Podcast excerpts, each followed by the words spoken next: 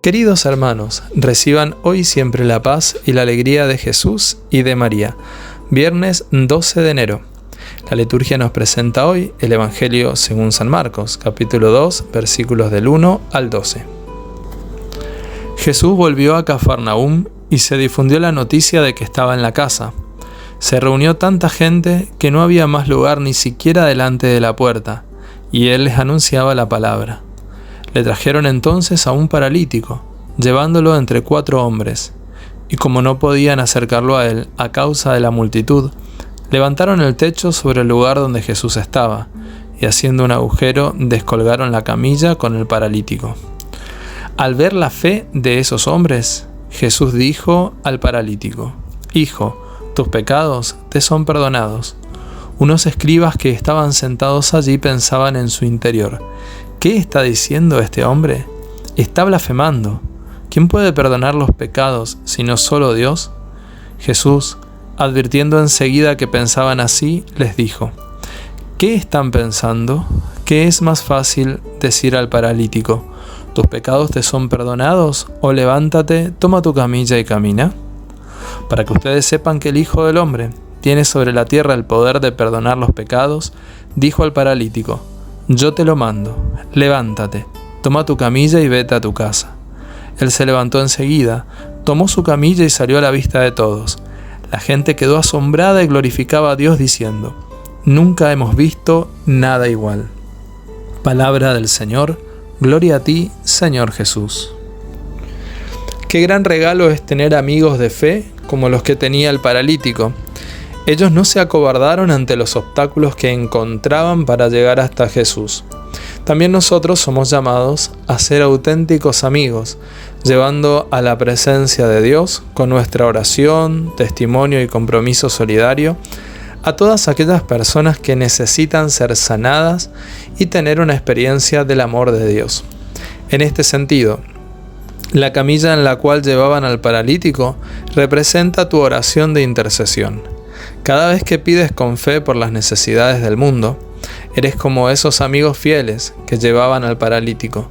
Sin ellos, él no hubiera vuelto a caminar y principalmente no hubiera recibido el baño de la misericordia divina con la que Jesús perdonó todos sus pecados y le devolvió la paz.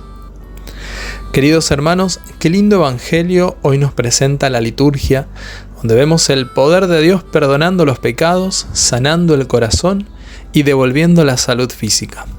¿Cuáles son los obstáculos que impiden que nos acerquemos a Jesús y que recibamos sus bendiciones?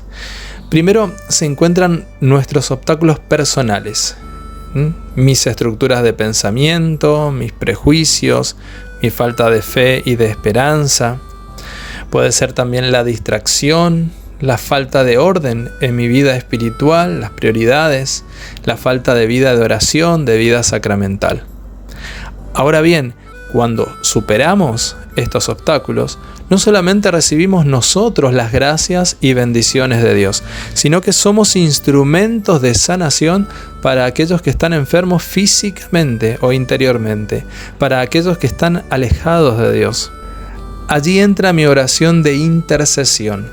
Estos cuatro amigos reflejan lo que puede hacer la oración de intercesión cotidiana, perseverante y fiel de cada uno de nosotros. Con tu oración de intercesión humilde, sincera y perseverante, Jesús puede sanar las parálisis de tus hermanos. Jesús puede devolver la alegría a aquellos que están tristes.